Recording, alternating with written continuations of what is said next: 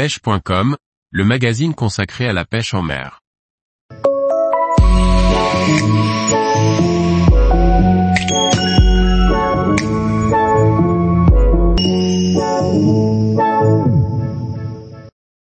Les espèces animales nuisibles et invasives de nos rivières, lacs et étangs. Par Olivier Lalouf. Certaines espèces animales sont classées nuisibles ou invasives.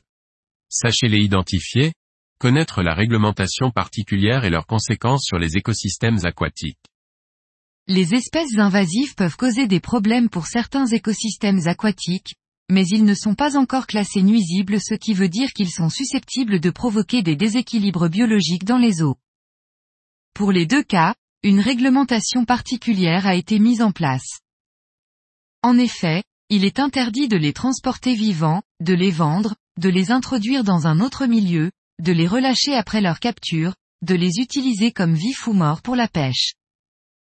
D'autres espèces sont aussi classées comme espèces susceptibles de provoquer des déséquilibres biologiques, c'est le cas de certaines écrevisses. À ce jour, seulement deux poissons sont classés nuisibles, le poisson-chat et la perche soleil ainsi que certaines écrevisses. Originaire d'Amérique du Nord, le poisson-chat appartient au groupe des siluriformes tout comme le silure qui est le plus gros poisson d'eau douce, non nuisible, j'insiste bien, n'en déplaise à certains pêcheurs. Le poisson-chat s'est répandu dans nos rivières après s'être échappé du Muséum d'histoire naturelle de Paris en 1871. Ce glouton de 20 à 30 cm de centimètre est reconnaissable à ses barbillons et à ses piquants sur les nageoires dorsales et pectorales. L'espèce présente aussi la particularité de s'acclimater en toutes circonstances. Le poisson-chat est capable de se reproduire jusqu'à quatre fois par an. À savoir qu'il est considéré comme un roi en Italie où des concours spéciaux lui sont attribués. La perche soleil provient elle aussi d'Amérique du Nord, elle colonise nos rivières et étangs où elle migre librement. Poisson grégaire, elle se caractérise par une grande agressivité, sautant littéralement sur tout ce qui bouge, larves, vers ou leurre. C'est un petit poisson pourtant magnifique, avec ses couleurs vives, vertes et bleutées sur le dos et un ventre plus orangé. Dans les deux cas, rien ne vous interdit de les pêcher, au contraire, leur pêche est très amusante pour les enfants. L'écrevisse signale, l'écrevisse de Louisiane, l'écrevisse américaine et l'écrevisse à pattes grêles sont aussi considérées comme nuisibles, car véhiculant la peste des écrevisses qui a décimé les populations autochtones. Centaines d'espèces telles que les gobies et le pseudorasbora peuvent représenter un problème pour certains de nos écosystèmes aquatiques, mais ils ne sont pas, ou pas encore, classés au titre d'espèces nuisibles. Le pseudorasbora parva une espèce invasive et pathogène. Aussi appelé goujon asiatique, c'est un petit poisson blanc dont la taille dépasse rarement les 12 cm. Il grandit très rapidement, il est opportuniste et se retrouve dans des milieux très variés. On le reconnaît facilement grâce à sa bouche vers le haut, la bande noire le long de ses flancs et ses reflets violets. Le goujon asiatique transporte un parasite unicellulaire s'appelant l'agent rosette, un parasite mi-animal mi-champignon. Chez ce poisson, le parasite n'a pas d'impact. En revanche, chez d'autres espèces, le parasite va propager une mycose interne et causer des dommages pouvant aller jusqu'à la mort du poisson atteint. Il est susceptible de contaminer un large panel de poissons comme l'able de Haeckel, la carpe, le gardon et la brème, mais aussi le saumon atlantique et la truite commune. Le gobi est un petit poisson qu'on trouve généralement en zone littorale. Trois de ces variétés originaires de l'Est commencent à poser de sérieux problèmes.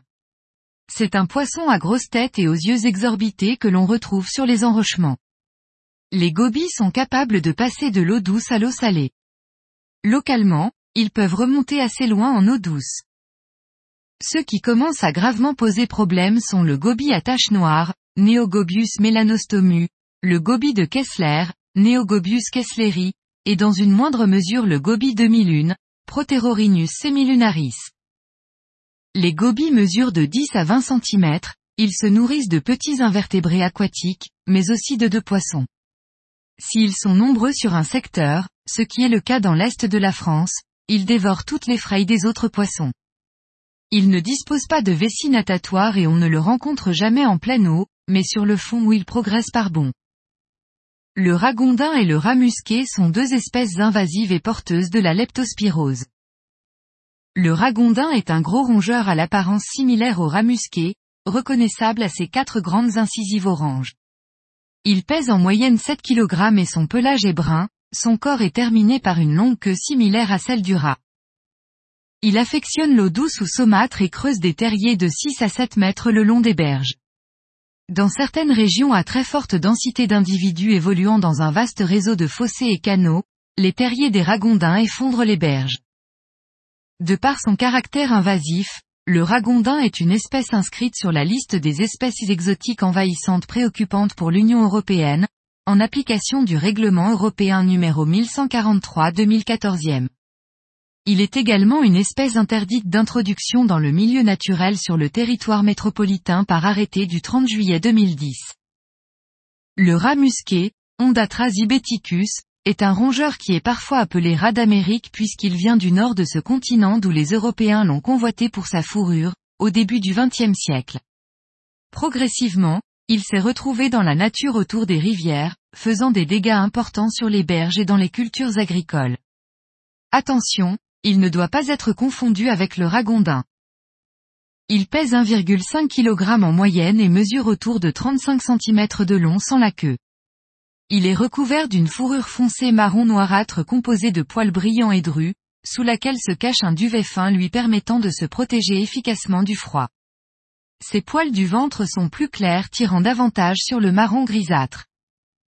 Avec ses galeries de terriers qui fragilisent les terrains, il cause des dégâts importants sur les digues et tous les aménagements hydrauliques qui se trouvent autour des fossés et des cours d'eau, y compris lorsqu'il s'agit de lagunage naturel.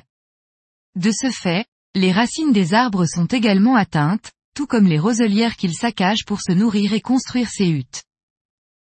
Tous les jours, retrouvez l'actualité sur le site pêche.com. Et n'oubliez pas de laisser 5 étoiles sur votre plateforme de podcast.